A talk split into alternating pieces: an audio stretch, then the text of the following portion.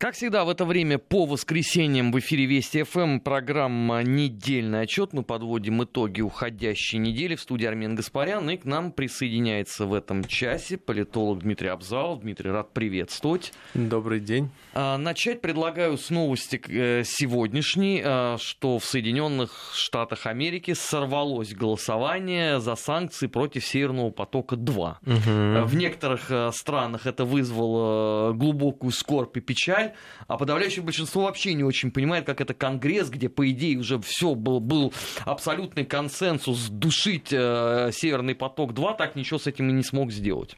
Но следует отметить, что против выступили ряд сенаторов, но самый известный, как бы, хороший друг Трампа.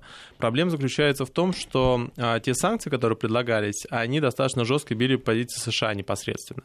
Второй очень важный момент заключается в том, что даже если бы эти санкции были реализованы, это особо не, не остановил бы Северный поток-2.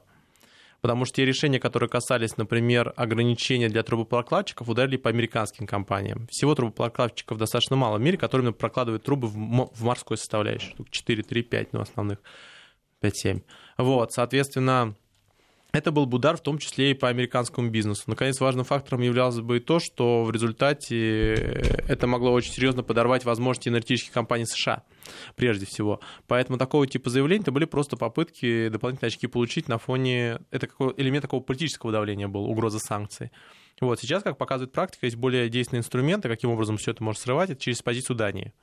Даже Данию сейчас начинают давить европейцы, и, скорее всего, с смещением сроков, но введение Северного потока-2 все равно произойдет. Более того, а, э, консорциум, оператор Северного потока-2 а, обратился в суд с требованием непосредственно изменить нормативно-правовую базу, и в результате мы опять можем получить не 50%, которые должны изначально быть заполняемости, а все 100%, как было по, по Северному потоку-1. Сначала там было 50%, потому что необходимо было еще 50% для независимых каких-то производителей в Российской Федерации, которые закачивают в трубопроводы «Газпрома» газ. Хотелось бы увидеть этих людей.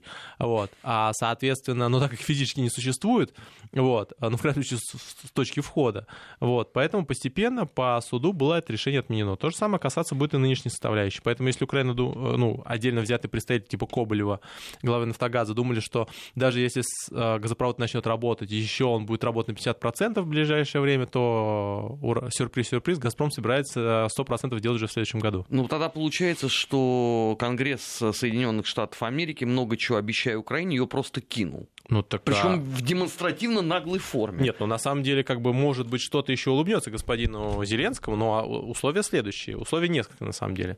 Условие одно, на самом деле. Первое — это сдать Байдена, сына, в замен отца. Вот. Э, я напоминаю, что он там работал у экс-главы, экс-главы Минприроды, в нашем понимании, Украины, еще в а, кабинете Янукович он был главой. Вот, после этого создал свою компанию, которая, собственно, занималась энергоносителями украинскими. Туда вошел как раз э, сын Байдена. Вот, он там занимался целым лоббированием целого ряда интересов. Вот, и Трампу необходима э, информация на него. Вот. Э, но вопрос заключается в другом. А что в результате может быть предложить? Во-первых, как бы все прекрасно понимают, что, например, Украина мало что получила в свое время за информацию против Трампа. А напоминаю, господин Порошенко собирал его через СБУ. Вот. Э, здесь ситуация такая же. Плюс ко всему сейчас пойдут законопроекты, я вот хотел бы всех обратить внимание, в августе начнут уже обсуждаться на Украине. А знаете, как они будут называться? Это, кстати, требования МВФ. А, например, закон о приватизации земли и продаже иностранным агентам.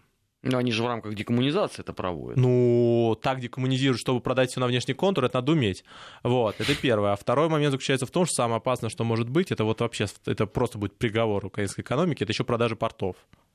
Они сейчас стратегическими являются. Основные пять портов находятся в Одесской области, у нас 4 из 5. Вот. А, соответственно, они собираются сейчас их продавать. Это одно из условий МВФ внешнего давления. То есть э, вы понимаете, что будет происходить? Ладно, фиг с ним, что там будет повышаться тариф, это еще там понять можно. А, они будут, они продадут землю. А национализируют ее потом никак уже, да? Ну, только, только путем коммунизации, как бы. вот, то есть на стороннем порядке, типа по венесуэльскому сценарию. Но продать землю — это самый важный актив, который есть на Украине вообще. В Европейском Союзе вообще. То есть они на самом деле... То есть Украина ну, э, она находится там на 3-4 месте с ведения экспорта зерновых, ну, прежде всего пшеницы, как и мы. Вот. Это перспективное, это уникальное направление. То есть э, рентабельность в подсолнечниках составляет 50%, 30-50%. Это больше, чем в ритейле, там, в автопроме, даже нефтегазе не такие большие объемы. 50% прибыли – 30-50. Это большая-большая-большая сумма. Они собираются все это дело взять и на внешний контур продать. Дмитрий, я правильно понимаю, что истерика вокруг Северного потока должна служить некой такой дымовой отвлекающей завесой от, э, в том числе, вот этого пакета законов по земле? Я бы сказал, что сейчас действия в отношении Порошенко и его представителей, жесткое давление на различные контуры типа силового, положим, там, сказать, многострадальный у нас есть представитель который там пытался все своего а, водителя вытащить. Ну, это Днепропетровская. Так точно, он как Днепр. Она? Или она теперь Днепровская она, область? Ну, вообще Днепр, он называется официально, вот. Она, по-моему, еще Днепропетровская остается, если не ошибаюсь. Вот, а, соответственно, там целый канал. То есть идея заключается в том, что именно антикоррупционными делами а, как бы обеспечить завесу именно под эти истории, потому что потом обратно выковыривать земли, например, из-под крупнейших иностранных фондов будет вообще очень сложно. Так вот между делом. А вот. нельзя не принимать этот закон? Ну, давайте пообсуждаем. В этом году Украина должна выплатить 15 миллиардов долларов. В следующем году более 7, а с такими темпами, как они занимаются на внутреннем рынке, может и 9. А с бюджет Украины, весь бюджет Украины, более, чуть больше 40 миллиардов долларов. Это бюджет весь. А не треть бюджета, плюс-минус, тратят на выплаты. Чистые выплаты в этом году. И денег нет. Денег нет для того, чтобы закачать газ в полном объеме до конца года в подземные хранилища. Одного миллиарда нету. Одного миллиарда нету.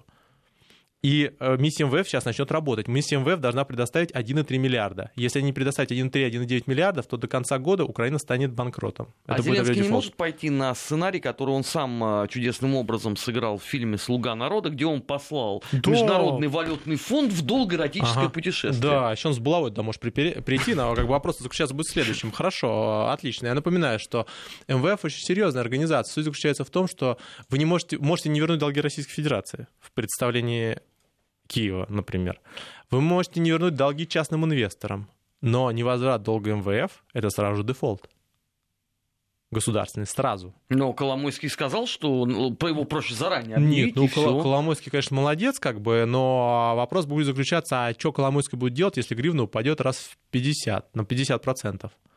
Вот, в этом случае вся весь экспорт подешевеет. Плюс ко всему, Украина не размещает свои облигации на внешнем рынке только под госгарантии США. Вы даже денег не сможете привлечь.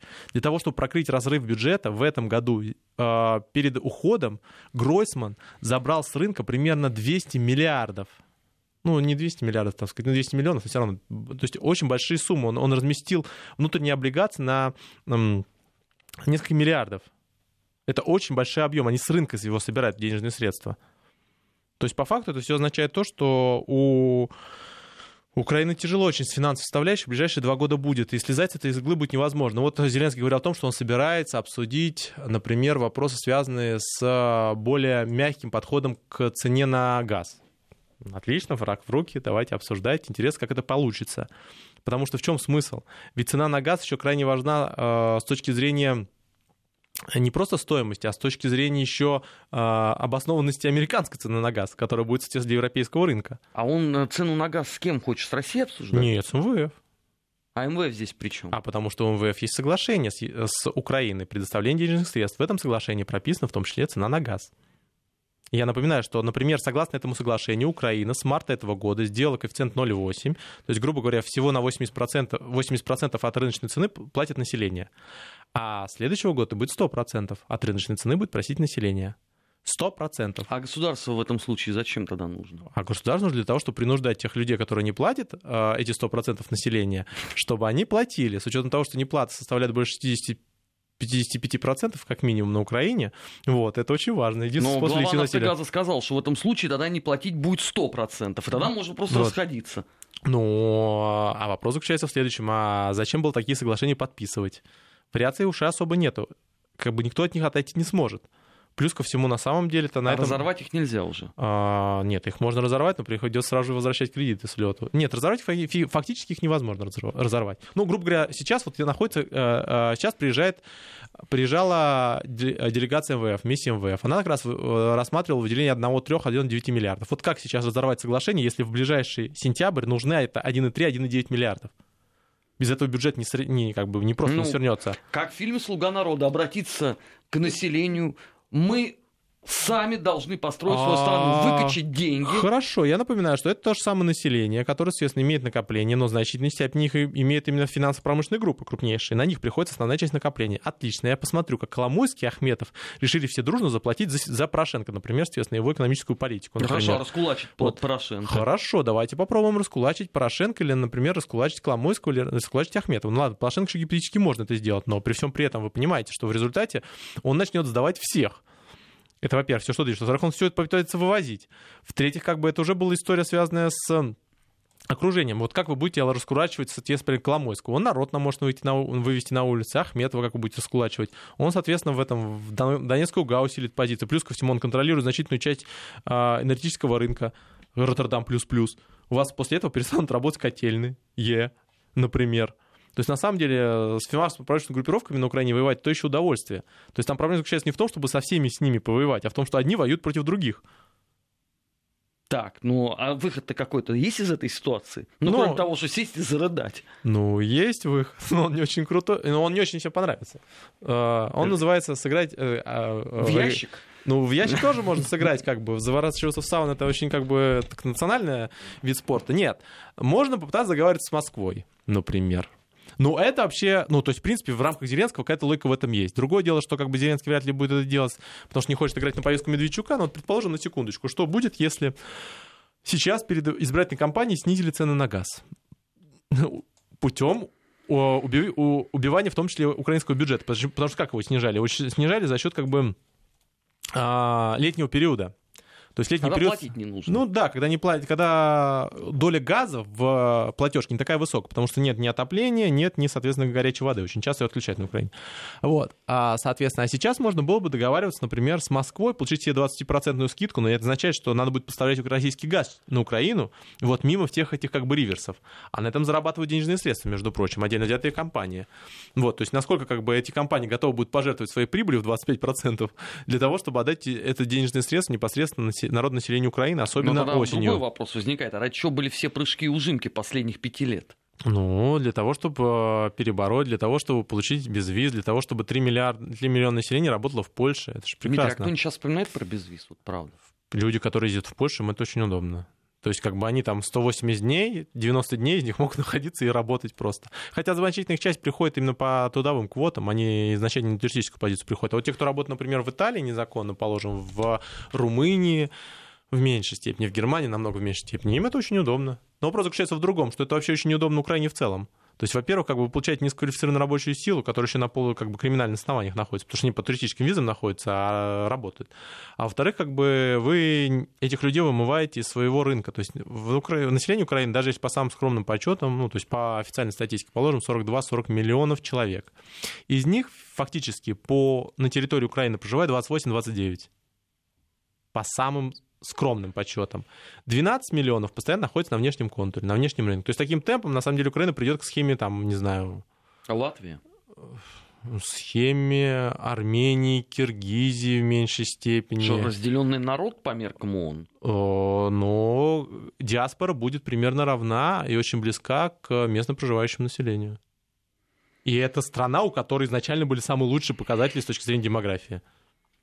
И самая лучшая экономика на выходе. То есть вот это надо уметь было, на самом деле, честно говоря. Потом, э, и это, кстати говоря, очень большая проблема вот для, для украинской составляющей будет. Вот, поэтому Здесь как бы этот вопрос вообще достаточно быстро решить невозможно. Единственный способ, который здесь что-то, что вообще можно делать, это как-то договариваться и экономически форсировать. Причем самое интересное, что в ближайшее время никаких экономических прорывов-то особо не будет.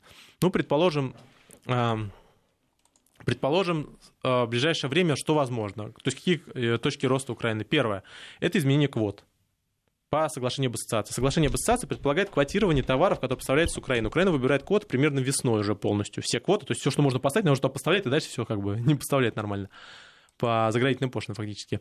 А, можно пытаться э, проломить Европейский Союз, чтобы она их отменила или расширила. А ЕС готов? Нет, конечно, не готов. На фоне противостояния с Трампом и активизации давления, как вы объясните своим производителям, что вы украинский товар заходите, заводите на европейский рынок? Плюс ко всему против выступят основные партнеры Украины. Это прежде всего Польша Там есть ряд позиций, по которым они являются конкурентами. Зачем им конкурентов своих таскать туда? Тем более, что Украина будет конкурентное преимущество. У них слабая валюта, у них евро нету. Ну, Польша тоже злотый свой, но все равно у них слабая валюта, ниже рабочая сила. Зачем им это поставлять? И гидроэнергетика у них подешевле будет, благодаря нам, на самом деле. Вот, и атомная энергетика тоже. Вот, поэтому Зачем пускать дешевую э, конкурирующую силу, особенно на фоне такой как бы резкого правого разворота в целом ряде политических э, полей в Европейском Союзе? Приходят правые, несистемные правые. Эти несистемные правые вообще ни разу не готовы взять и объяснять, э, каким образом, Укра... зачем Европейскому Союзу помогать Украине, когда есть проблемы внутри собственной экономики. Европейский Союз сейчас тормозит. Все, лавочка прикрывается. Заканчиваются субсидии по Польше, заканчиваются субсидии по всем восточноевропейским странам. И Европейский Союз не готов больше субсидировать никого.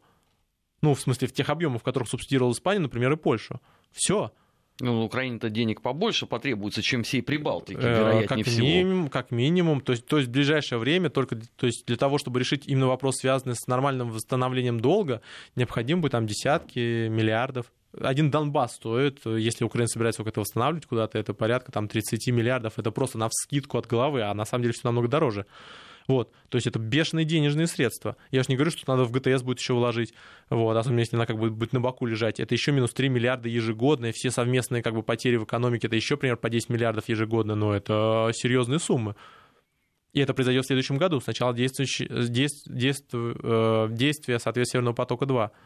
А Зеленский вообще отдает себе в отчет вот в том наследстве, которое он получил? Или он все еще себя ну, воспринимает как такого актера-комика? Он вот сегодня поздравил всех с праздником несуществующего государства. Ну, проблема заключается в следующем, что на самом деле у Зеленского очень с информационкой, может, нормально, вот у него проблема с политической составляющей. То есть пока премьер не назначили, который там не провел ревизию, я напоминаю, что Гройсман там у нас в да-стратегии решил там все, всех попросить, чтобы они отчеты подготовили для нового кабинета министров, вот тогда они все прослезятся дружно. Вот, потому что как бы вопрос субсидирования, вопрос как бы задолженности, все остальное, вот это все будет э, ясно из отчетов. И ничего хорошего там не будет, судя по всему. Вот, поэтому с этой точки зрения, конечно же, для Зеленского это проблема, которую он еще не знает. Вот, но с другой стороны... Ну, хотя подозревает о ну, степени ну, в засады. В принципе, подозревает. То есть с учетом того, что его технологи, в принципе, уже готовятся к массовым выходам в октябре-декабре, ну, Порошенко у нас готовит ну, Майдан, Майдану, да, ну, Порошенко готовит Майдан. Я напоминаю всем просто, чтобы как бы всех погрузить немножко в украинские реалии. Вот, он уже всех технологов под это подпряг, называется против реванша, ну, так сказать, э, не, не допустим реванш, такого в стиле. Вот, почему это делается летом, ну, зимой? Ну, все мы это уже 50 раз обсуждали, потому что у нас в октябре приходят платежки, люди увидят, соответственно, стоимость, разочарованность происходит за счет сверхконцентрации политической власти, Рейтинг уже, в принципе, у Зеленского стал падать, если внимательно посмотреть, там был за 50 у него, соответственно, э, э, э, у «Слуги народа». А какой он результат показал на, на избыток? 43. 43. Вот, то есть он уже спадает. Вот он был 45, потом 43 и тому подобное, поехал. Вот, то есть происходит такое определенное падение разочарованности, потому что все, все надежды, которые были возложены на одного политика, он в раз и не решил волшебной палочкой, все, народ начинает разочаровываться. А так нет оппозиции в парламенте нормальной, то свалить никого не, ни на кого нельзя. Ну, то есть до, до, парламентской кампании еще можно было говорить депутаты, не дают мне проводить, соответственно, реформы, как бы давайте всех их дружно как бы сожжем. Но проблема заключается в том, что сейчас так говорить нельзя, потому что часть, эти все депутаты есть его, монобольшинство, вот, монокоалиция. Соответственно, в этом случае он и получает такого типа результат в принципе. То есть э, к этому, то есть его технологи же понимают, что осенью все будет сложно, поэтому к этому времени надо повести очень непопулярный законопроект типа земли. И второе, необходимо активизировать давление на коррупционном направлении, чтобы каким-то образом как бы сохранить народ в тонусе. Да, но закон о земле, он, его уже же не спишешь на козни Порошенко и то и невменяемый рады. Нет, но по информационной позиции будет примерно следующее. Вот то, что Разумков, в принципе, говорил, что у нас э, есть необходимость уже в это двигать, вот, кстати говоря, основным лоббистом этого закона является Факарчук. Вот, ну понятно почему, потому что там с внешнего контура, американские коллеги и так подобное. Вот. И считалось, что если он станет премьером, что уже маловероятно, как мы прекрасно понимаем, вот это, иде... это схема, которая позволит вообще полностью проконтролировать экономическую политику. Вот. А, но даже сейчас, даже «Слуга народа» все равно эту историю будет проводить. Они уже заявили о том, у них была встреча с активом всеми, со всеми депутатами, которые по партийным спискам прошли одномандатники в офисе президента, теперь он так называется. Вот соответственно, в котором э, как раз говорилось о том, что э, закон о земле назрел. А его кто-нибудь из них читал? Он подробности они вообще понимают? Зачем? Надо просто взять его, провести. Надо. А потом что с этим а потом делать? получать кредит МВФ 1,9, а потом ждать, пока придет следующий президент, который будет все это расхлебывать. Схема Порошенко, в принципе, работает. То есть никто не понимает, что значит отдать землю. То есть на самом деле она сейчас уже тоже отдана, ну, отдается. То есть ее, как, как эта схема работает на Украине? Там запрещено владение нерезидентами, поэтому они берут, создают прокси-фирмы украинские, вот, и, соответственно, берут контроль. Но им необходимо получить контроль свой. Почему? Когда берется контроль полностью, нормальный, внешний, вот, то его потом можно нормально отбивать. То есть вы, например, пытаетесь выдавить кого-нибудь из этого актива, вы сразу же получаете санкции, вам сразу же в отношении вас как бы вводят как бы ограничения и все остальное. А делать это через прокси фирму очень сложно. Надо объяснять, а что это вы сами нарушаете закон фактически, как бы создавая такого типа организации. То есть легитимизация этого э, сегмента очень важна. Особенно это очень важно для сельского хозяйства. Для сельского хозяйства есть два основных контура. Первое – это земля сама, где происходит, соответственно, а, взращивание. А, Причем это колоссальный инструмент давления, в том числе на Северную Африку. А второе – это непосредственно порты. Вот это все контроль надо получить. Здесь рентабельность сверхвысокая. Это вот то, чем, на чем Украина могла специализироваться, на сельском хозяйстве. Занятость минимальная здесь нужна, как бы, а доход очень серьезный. Вот. Особенно на фоне как бы резкого роста населения, который будет происходить в ближайшие там, несколько лет в мире. Вот. Ж- золотая жила, можно сказать. Нефть 21 века. Вот. Но правильно, самое интересное, самое вкусное, оно должно как бы уйти на внешний контур. Это как было с банковской системой, например, при Балтике. То же самое. Северные европейские банки ее полностью съели. Вот, поэтому с этой точки зрения, конечно же... Ну что тогда, система называется «все на продажу»? Ну, она так и называлась до этого. Вот, а когда, соответственно, там пытались продавать эти сланцевые месторождения. То есть, на самом деле, сейчас большое значение имеет для Зеленского. Либо он дальше начнет бороться все-таки и создавать свою какую-то самостоятельную экономическую политику. Вот. Либо он перестает это делать, вот, и тогда он будет Порошенко лайт. Потому что просто инструментов, чтобы что-то изменить, не будет. Вообще. Ну, нет, ну какой-нибудь там, может быть, супер полезное ископание можно какой-нибудь найти, как бы, или технологический ну, то есть, прорыв. В общем, сценарий э, «Слуга народа» в жизни не реализуется. Ну, это вообще... Когда мы там в космос полетели нет, это, через это, 10 это, лет. Это, это вообще комедийный сериал, так между делом, вот, как ну, бы... многие его восприняли за чистую монету. Это да, но он все равно остается комедийным. Вот. К тому же я напоминаю, что в этом сериале предполагается передача власти от предыдущего главы. А, программа «Недельный отчет» в эфире Вести ФМ. Сейчас ненадолго прервемся на выпуск новостей. Сразу после этого продолжим. Не переключайтесь. Недельный отчет. Подводим итоги.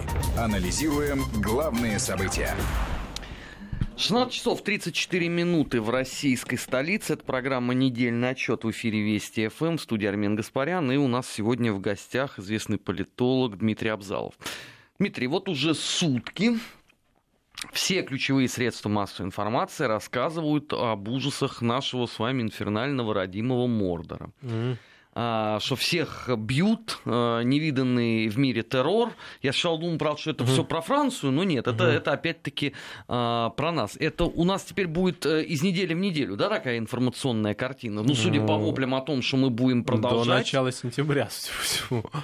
А почему до начала? А после они как бы примут результаты? Ну, смотря какая схема будет. Ну, схема следующая относительно Москвы.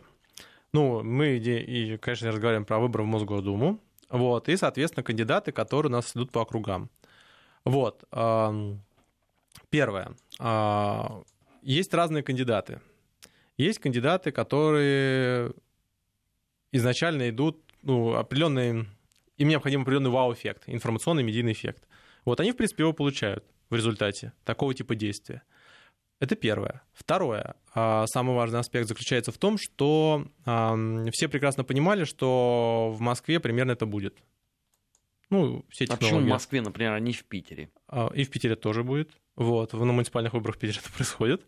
Вот. В Москве муниципальные выборы прошлые мы все помним.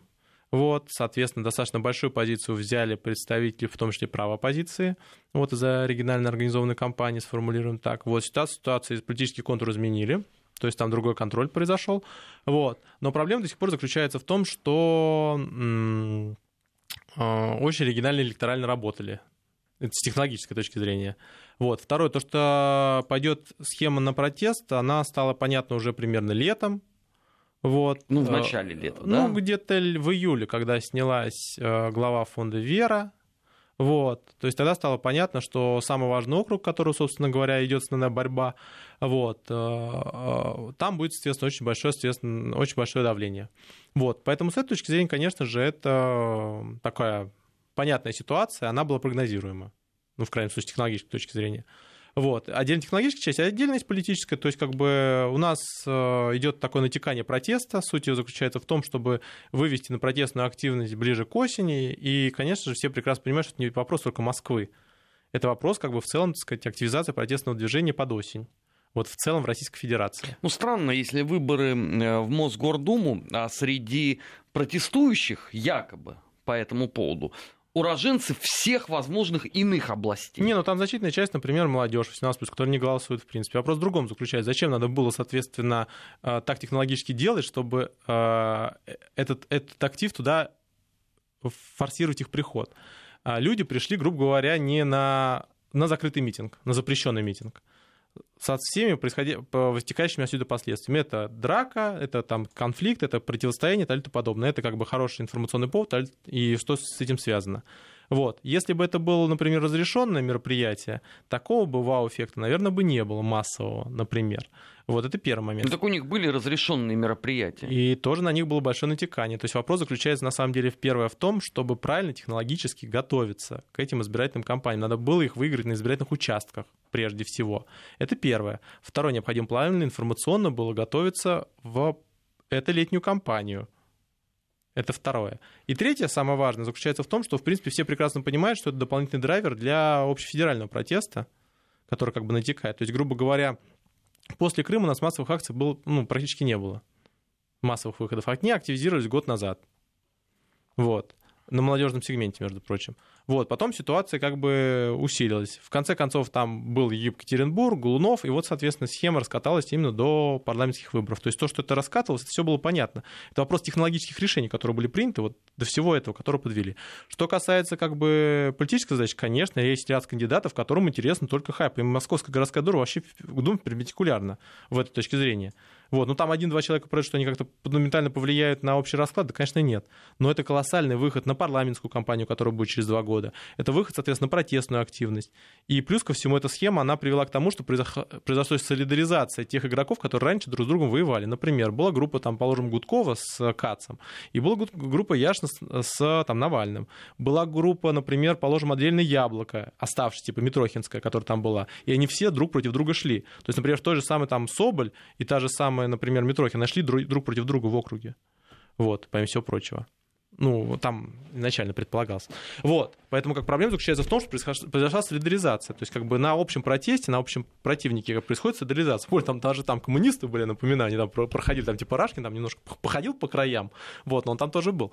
Вот, то есть на самом деле это лишний раз как бы создало очень колоссальный массив протестной активности. Так вот. она опять э, уйдет в пар. Они же разругаются через неделю после того, как все это закончится. Но Они это... демонстрируют завидным постоянством лет 15 уже. Вопрос, какая будет схема голосования. Есть схема умного голосования, которая предполагает то, что, то есть как в свое время было проведено в «Справедливой России», то есть что они попробуют голосовать за одного кандидата, например.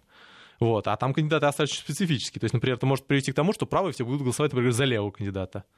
Это шизофрения же в чистом виде. Основная задача заключается в том, что не, не победил кандидат от власти. Такая схема также работала. Я напоминаю, что в свое время, например, как эсеры прошли в Госдуму? На протестном голосовании. На протестном голосовании, которое открывалось по, по линии отдельно взятых политиков. Ну, то есть, которые как бы призывали ну, к этому. Потому что никто же не прислал за яблоко голосовать, условно говоря, еще за что-то. А эсеры от этого получили. Они финансировали этот процесс, на самом деле, если так разобраться более глубоко.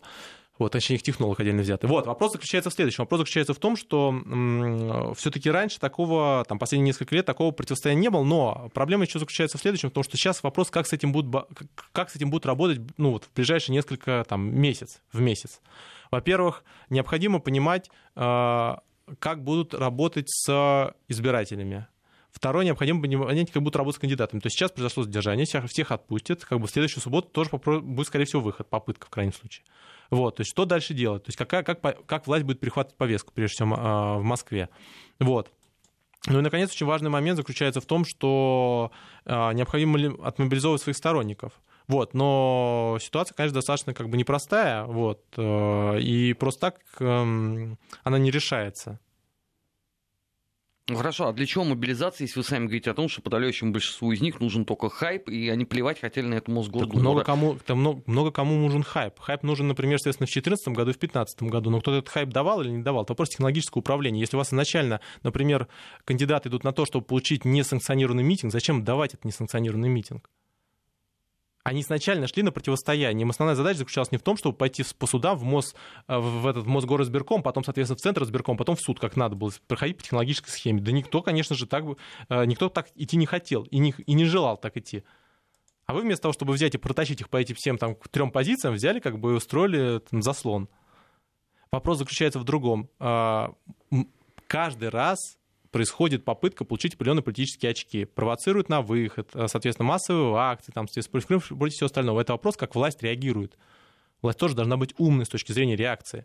Нельзя как бы просто брать как бы и в жесткую систему уходить. Как неправильно и там по другим вопросам действовать. То есть на самом деле это вопрос технологического управления. Надо правильно уметь управлять технологически этим процессами. Это первое. И второе, необходимо предлагать другие повестки альтернативные.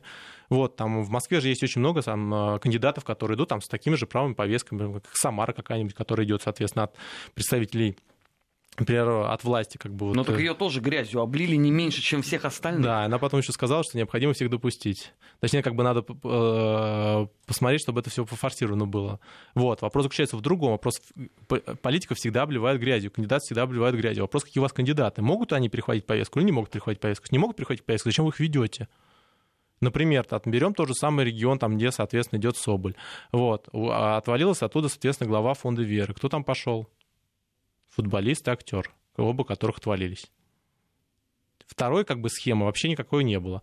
Но вопрос даже заключается в другом. Вопрос заключается в том, что провокации будут происходить всегда. Вопрос в том, как правильно на них не реагировать. Как бы и как не поддаваться на такого типа действия. Но есть еще один вопрос. Насколько условно все эти люди имеют действительно программы по обустройству жизни в мегаполисе?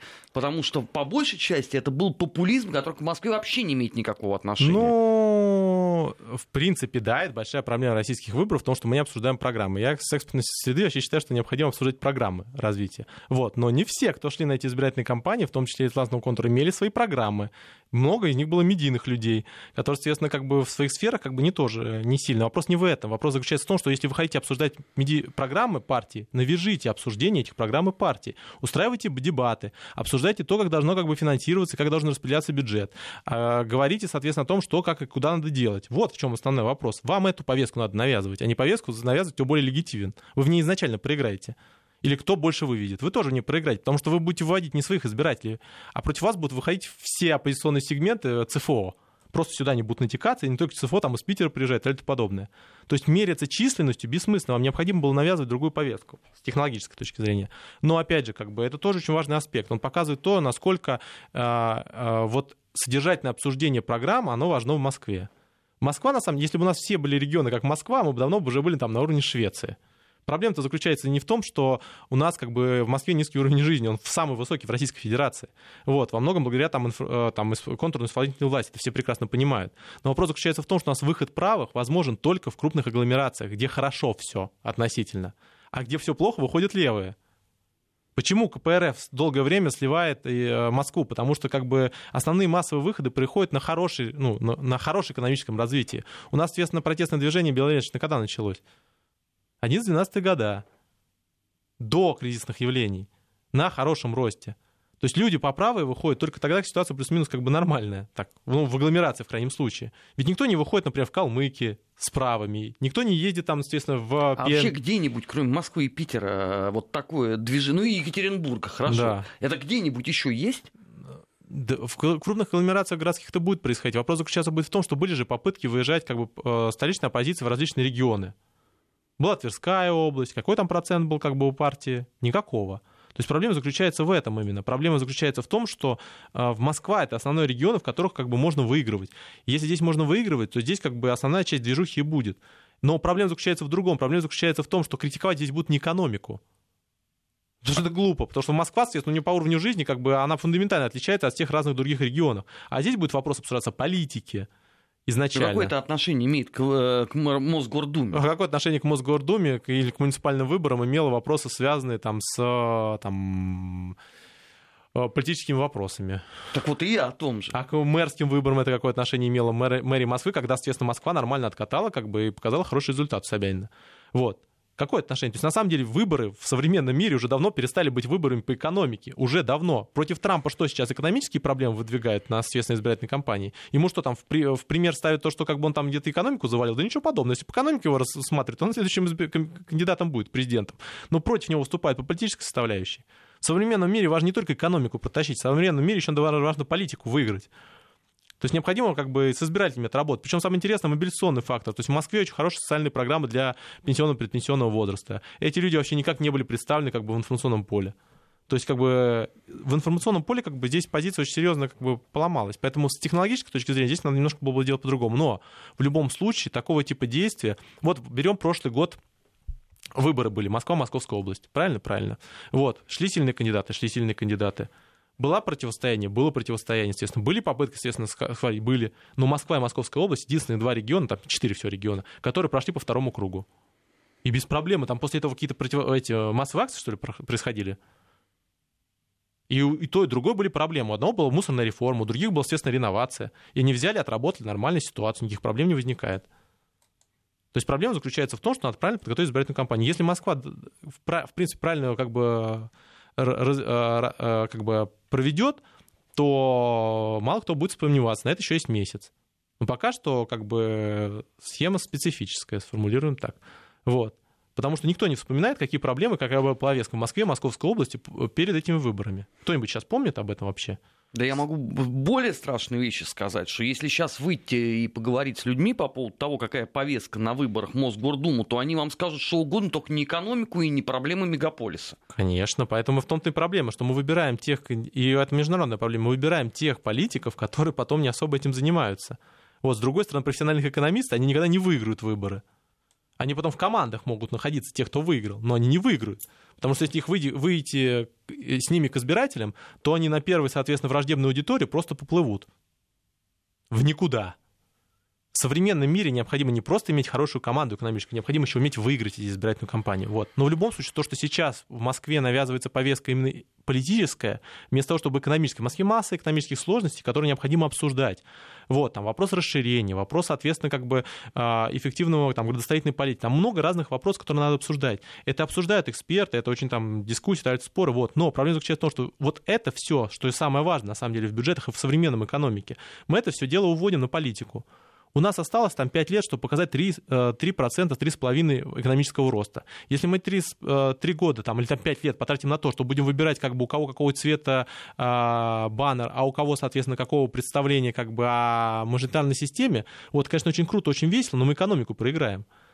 Мы, если экономику не поднимем, все, на этом ни благосостояние не будет подниматься, ни как бы экономика, ни политика на этом все деле, деле как бы уедет. То есть на самом деле важно эти вопросы обсуждать. И то, что они не остались в политическом поле, это как бы говорит о том, что их не удалось туда протащить. Ну, пока Самара вот идет, попробуйте с ней подискутировать по экономическим вопросам. Но вы же это не... Э, вот, вот это поле, где она как бы там любого, ну, многих может порвать, условно говоря, там, предположим, ну, некоторых. Вот. Вот эту историю надо было двигать. Вот она, экономика, экономическая повестка. А говорят, что это скучно. Ну, вы так это расскажите, чтобы это было не скучно. Люди очень сильно не скучно думают о своих деньгах вообще-то. Одно дело им, соответственно, там, платить там, лишние 100, там, 500 рублей там, за вывоз мусора и все что такое, человек сразу становится не скучно. Вот. Он сразу же как бы смотрит, сколько ему платить. То есть деньги, они очень-очень с человеком связаны. Надо просто с одной стороны, обсуждать. я согласен абсолютно и двумя руками это поддерживаю. С другой стороны, вот я сколько наблюдаю а, выборы конкретно в Москве, что mm-hmm. муниципальные, что в Мосгордуму, что выборы мэрские, а наблюдаю mm-hmm. я это, слава богу, с начала 90-х mm-hmm. годов. Всегда вопрос экономики у нас где-то вот там вот. Нет, вот, например, а, из тех выборов, которые были, хорошие выборы, то есть которые хорошо отработали, как бы правильно технологически выборы мэра предпоследние Собянина очень хорошие выборы. Это какие-то 2012 Это с Навальным. С Навальным. Какой-то 12-й год был? С, Нав... с Навальным, да, до этого. Вот. Соответственно, выборы последние, мэрские, тоже достаточно неплохие, очень хорошая явка, кстати говоря. Вот. А, мобильный избиратель, все такое. А, сложные выборы муниципальные, последние. Почему? Потому что а, была схема сушить, вот, как бы, и не отмобилизовали э, этих э, сторонников. То есть на суш... при сушке, при. А, а, отсутствии мобилизации, как бы э, муниципальные оппозиционные партии получили очень серьезные позиции. Вот. И, соответственно, вот сейчас ситуация в следующем. В том, что как бы необходимо вот эта экономика, когда вот мэрских выборах, когда Собянин сам ее там двигал, на этой экономике надо было выстраивать основную позицию. Надо было как бы ей играть. И надо было правильно подбирать кандидатов. Вот, это тоже очень важный момент. Но в любом случае, как бы к этому надо достаточно серьезно готовиться. Сейчас современный мир, он немножко по-другому строится. Там другой технологический процесс. То есть все должны...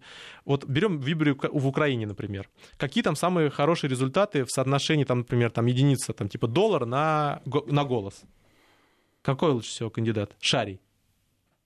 На втором... Зеленский шарий. Ну, Зеленский там нельзя с ним сравнивать. Почему? Потому что он просто бренд поставил, вот, слуга народа, и под ним там дерево, дуб, собака, все кто угодно пройдет в Верховную Раду. Они даже там практически на продвижение не тратились. Почему? Там даже самое интересное, там отец идет, сын идет, одного проводит, другой как бы там слабее выступает. Почему? Потому что как бы слова Зеленский нет рядом. Вот, это там стиль бренда очень серьезный. А вот если как бы с нуля, там, например, с низкой узнаваемостью, без поддержки на президентской компании, вот у Шария хорошего результата. Почему? Потому что диджитализация. То есть современные каналы коммуникации, соответственно, взаимодействие как бы с целевыми аудиториями 35 минус. Вот это все история. Но вот. у этих тоже есть вроде как какие-то каналы, а все равно это не уходит э, в какую-то позитивную повестку. Ну, потому что для этого эту позитивную повестку для, для Москвы сконструировать, для других субъектов тоже это надо конструировать. То есть необходимо, понятно, как бы, что не, как бы, в чем негативная повестка, а в чем положительная положительная повестка, это важно понимать. То есть, грубо говоря, вот сейчас, через 5 лет, что будет хорошего в Москве? То есть, какие, естественно, основные как бы, магистральные составляющие? Вот. Плюс ко всему, человек, который находится в самой машинке, он не понимает различия с другими регионами. Вот человек живет в московской агломерации. Вот как он пересекает с другими регионами? Он съездил в Углич там какой-нибудь, например, или, соответственно, съездил в Ярославль куда-нибудь, или Иванскую область. Он там туристически проехал, он там не живет. Он не знает ни уровня ЖКХ, ни все остальное. Да, он общается с людьми, как бы он, но он настолько этот опыт от себя отстраняет. Вот, поэтому с этой точки зрения проблема как раз заключалась в том, что здесь есть еще эффект такой замыленности. Вот, но в любом случае повестка именно экономическая, ее необходимо было активно продвигать, и я думаю, что сейчас, вот за то время, которое осталось, я думаю, Мэри, она будет этим заниматься. То есть она как бы показала заслон, то есть вот это все э, там, что незаконно, как бы мы пресекаем, соответственно, так далее и тому подобное. А вот те, кто готов, как бы вот мы здесь как бы создаем как бы политическое пространство. Вот этот август будет самый важный с точки зрения именно повестки. То есть то, что будет положительная повестка предлагаться. То есть заслон понятен, все, его все осознали. Дальше что будет происходить в этот август? Какая положительная повестка для сегмента 35 минус? Хотелось бы узнать. Вот это самый важный аспект. Все прекрасно начинают понимать, что важность становится не то, как в свое время в Украине поняли. Важно не то, кто голосует. Важно то, кто выходит, как это интерпретируется, как визуально это делается. Потому что человеку очень важно понимать, что он с большинством – ему необходимо понимать, там, кто контролирует улицу, ему необходимо понимать, что модно, что как бы, как бы актуально. Поэтому с этой точки зрения голосование — это не самое важное в этой избирательной кампании будет важно, соответственно, как бы именно интерпретация, вот то, что будет происходить в ближайшие, там, условно говоря, несколько месяцев, несколько недель. Это очень большой вызов для мэрии. Я думаю, что как бы, если тут правильная повестка будет представлена, будет попытка перехватить именно экономическую составляющую, вот, и выстраиваться от нее, например. Если кандидаты, которые идут как бы свои программы фундаментально подпредставят слегка, вот, войдут на дебаты, между прочим, соответственно, с возможной. Например, можно устраивать там публичные дебаты, положим, даже с теми, кто не зарегистрировался, но так с наиболее умеренными. Вот, и пускай как бы они там доказывают именно по, по, по программе. Ну, наверное, не с наиболее умеренными, а с наиболее э, людьми, посвященными в какие-то ну, проблемы. Только... Потому что если, извините, у него голый популизм, какой смысл Нет, ему на это, это, это, это все решается на, на нормальном модераторством. То есть, если модератор держит экономическую повестку, да, то есть, как бы, мы сейчас обсуждаем градостроительную программу, и подобное. Вот, то есть, если правильно выстроить как бы нормальное обсуждение, все это нормально делается. Вот, вопрос будет заключаться в том, что насколько вот это направление будет двигаться. То есть сейчас осталось месяц, чтобы закинуть повестку мэрии. Хочется посмотреть, какая она, то есть вот э, в чем она состоит. И эти, эту повестку должны тащить кандидаты. То есть они должны быть суперкомпетентны в экономических сферах, в социальных и всех остальных. Им необходимо это направление раскрыть. Вот в чем основная задача, которая сейчас стоит. Вот, то есть как бы схема примерно понятная, вот, но давление это будет происходить. То есть основная задача оппозиции будет заключаться сейчас в том, чтобы взять, нарастить как бы темп каждые выходные, вот, этот темп вывести на, э, соответственно, э, на сентябрь, вот, и желательно в сентябре еще как бы зафиксировать схему умного голосования, то есть как бы просто закидывать голоса максимально против и там вот таким образом э, бороться. Но надо понимать, что потом эти места максимально против тоже будут продаваться, потому что большое значение будет э, вести за того, против кого, за кого будет голосовать против основного кандидата. Вот. В любом случае сейчас пространство для этого свободно. Надо просто правильно как бы от нее защищаться. Главная беда здесь, на мой взгляд, состоит в том, что вот даже упомянутый вами э, та же градостроительная политика с этой точки зрения уходит куда-то очень далеко. Так у нас задача основная заключается в том, что на самом деле люди вот в современном мире, они э, очень сильно относятся к среде, в которой они находятся. То есть они могут многие вещи пережить, но там есть там, э, правильно оформленная среда, они готовы в этом сфере жить. То есть люди на градостроительную среду делают первую ставку. Вот, поэтому с этой точки зрения проходить городскую среду ее можно продать. То есть надо просто правильно как бы э, паковать. И чем дальше ситуация будет усложняться, то есть как бы увеличить количество агломераций, тем важнее именно этот фактор будет для человека, экономический, социально-экономический, тем политический как таковой.